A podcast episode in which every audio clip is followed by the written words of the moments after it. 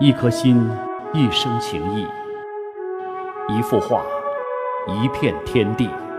东周社，话说天府。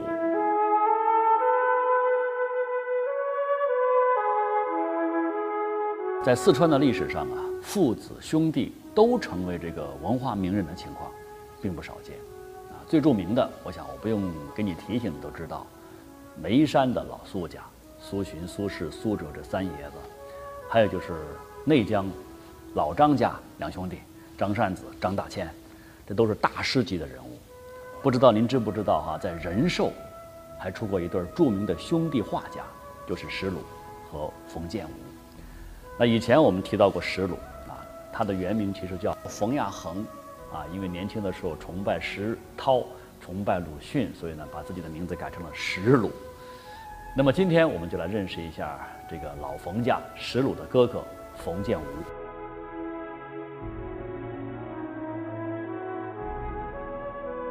冯建吾出生的时候，就是在一百零五年之前吧。这老冯家在仁寿当地啊，那算得上是大户人家，名门望族，所以经常会有一些文人雅士到他们家里面去聚会，啊，谈艺论道。那冯建吾后来呢，他有一方印，说自己家里曾有万卷藏书，十亩花园，真是一处美妙所在呀。可惜我没有见到过这方印。但是他如果要是后来能够把他家乡这种风景啊，能够画下来就好了。不过我见过他这样一方印：我家西属古灵州。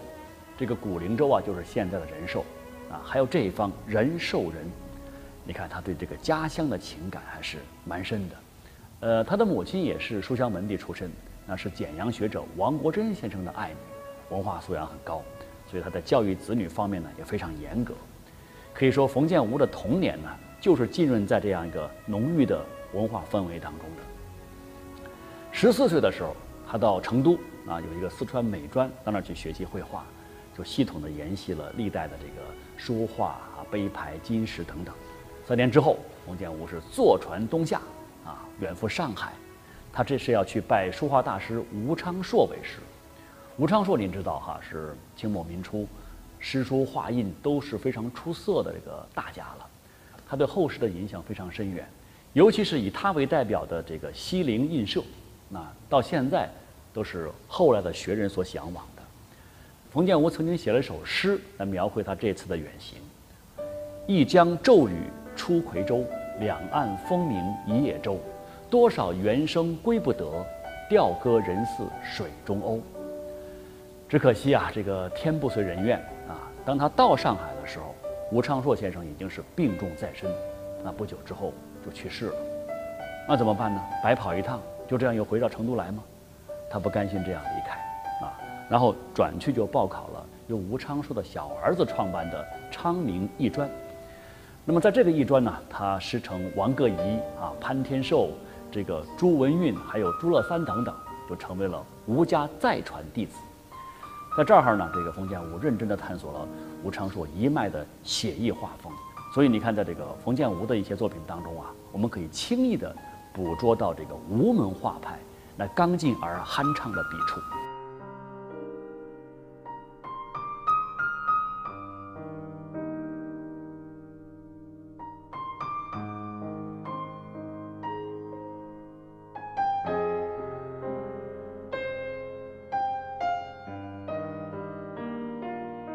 二十一岁的时候啊，冯建吾学成回到四川，那么在成都呢，跟朋友一起就创办了一个这个学校，叫什么呢？叫东方美术专科学校。冯建吾是担任国画系主任，还有校长这些职务，同时还请了这个黄明宏先生到学校里面来讲学，啊，搞得非常之热闹。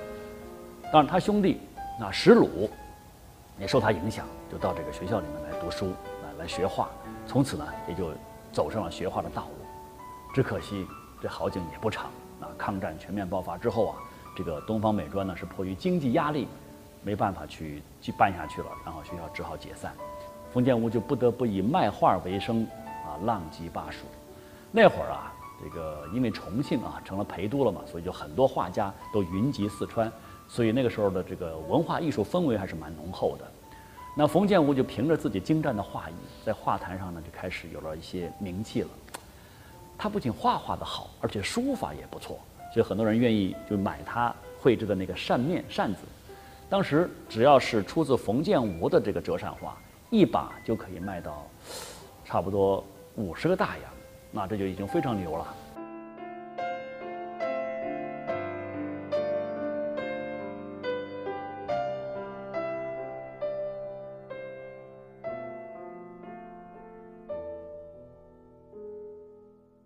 那么，一九五零年初，啊，冯建武被这个大时代的潮流啊，就卷回了仁寿老家。因为家里面有这个巨额田产嘛，啊，是大户人家嘛，对吧？那家庭成分就开始出现麻烦了，化为地主，啊，然后一系列的折腾，什么公审啊、抄家呀，这几十年经营的家产全没了。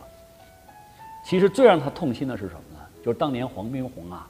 专门为他画了三套册页，还有恩师王各仪题赠给他的三幅吴昌硕的画作，等等等等，很多这种艺术作品，全部永远的流失了，换来一顶地主分子的帽子，啊，关牛棚啊，劳改啊等等。这一年他差不多是四十岁啊，呃，这可以说是一个男人啊，他的艺术创作的黄金岁月。呃，关于那个年代的这个遭遇。在这儿我就省略三千字啊，还是讲一讲他的艺术成就吧。冯建吾，不论是画画，还是书法，还是诗词，还是金石，啊，这水平都很高，所以业内称之为叫诗书画印四绝的艺术家。他的画有一个特点哈，哪怕有时候就是那种平淡无奇的寥寥数笔，却会因为一首题画诗而形成全新的这种意境，一种新的格局。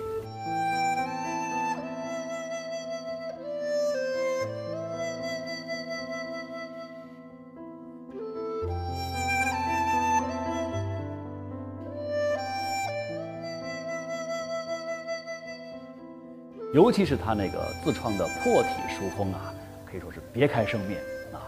呃，所谓这个破体呢，其实就是打破楷书、行书、草书这些界限的一种书法创作。徐无闻先生呢，曾经呢是描述过他这种破体书法，说他写的这个隶书啊，篆书笔意甚浓啊，但是在挥写之际呢，又带有行草的意趣，或者说一个字的一边偏旁是篆书。另一边呢，又是真书或者是草书写法。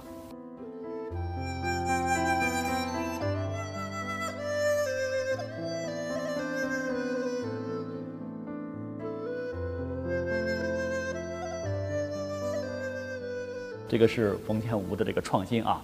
但如果是我这样来创新的话，基本上估计就被人骂死了。但是他的书体确实对后人呢影响是不小的。那么至于他的这个字刻的印章啊，粗犷雄强，而且大刀阔斧，跟这个绘画可以说是达到了一个那种风格上的内在统一，成为画面的一个有机组成部分。我看到的啊，就是最能够体现冯建吾这四绝的造诣的，是他晚年创作的一幅小品《漏网之鱼》。你看，这几尾小鱼只占据了这个画幅的左下角一点点啊，像是点缀一样。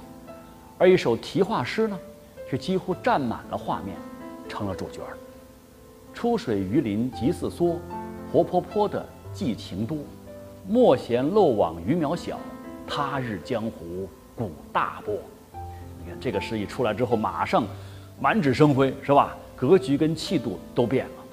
那与其说是以诗入画，还不如说是以画衬诗呢。所以可以讲。正是早年打下的那个深厚基础，为冯建吾日后的画风的转变呢，奠定了一个坚实基础。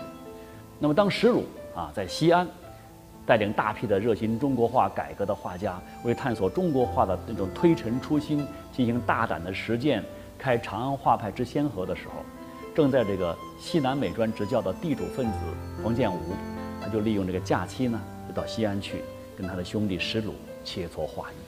他非常推崇他兄弟的一个艺术主张，就是生活为我出新意，我为生活传精神。那么就把出新意于法度之中，啊，作为自己的一个创作原则。你看这一幅“待月荷锄归”，啊，是不是跟那个石鲁的“转战陕北”有异曲同工之妙啊？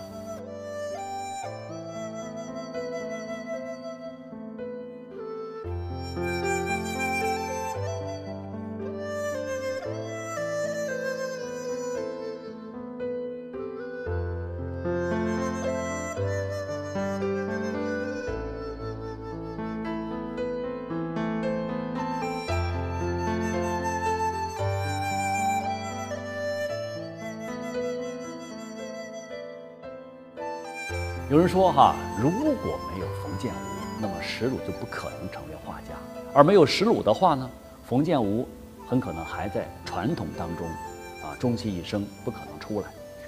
呃，我不敢轻易断言这个话是不是呃十分准确，但是可以肯定的是什么呢？就是这兄弟两个人呢，他们在绘画上呢一直相互学习、相互影响着。那么就在五零年代初啊，那短短的一两年时间吧，冯建武的画风突然变化啊，就跟换了个人似的，就开始出现了强烈的个人风格。那我想从心态上说，这个跟他的家庭巨变可能是有些关系的，而且关系不小。那么艺术上可能就受到了他弟弟的影响，就像火山一样啊，那种蓄势待发多年，一旦时机成熟，就会喷薄而出。啊，一九六三年，冯建吾书画展啊，在成都、在西安、在福州这些地方就进行了一个巡展，一时间呢反响是非常强烈。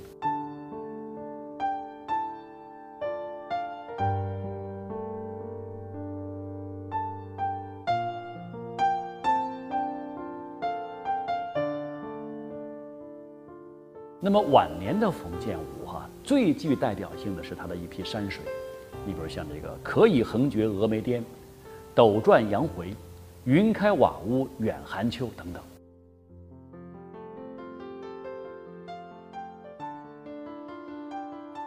那么，在一九七九年，他为联合国中国厅画的《峨眉天下秀》，还有为人民大会堂四川厅所绘的《鹅岭朝晖》这两幅巨作，更是传为美谈呐。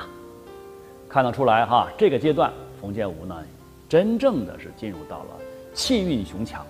炉火纯青，人书俱老这样一个高超的意境当中去了。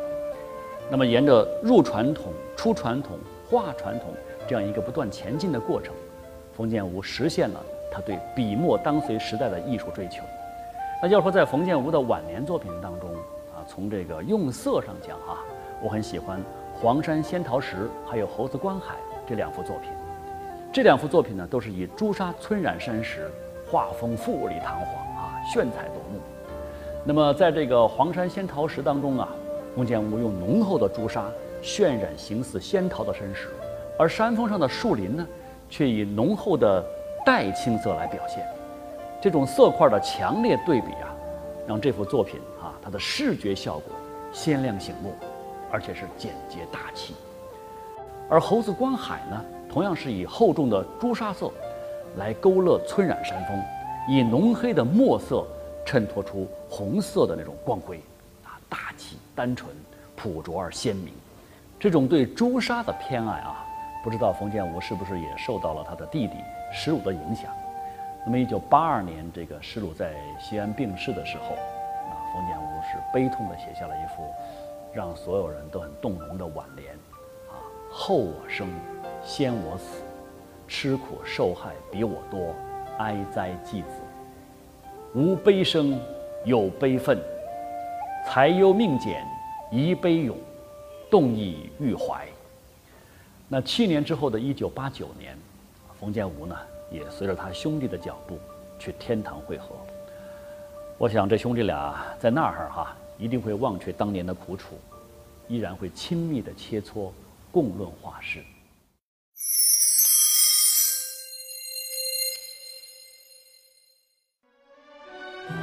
读书啊，不必开书单，从自己最喜欢的那一本开始，向下扎根，向上提升，我们一起努力。东周社，书香成都，每周五为您呈现。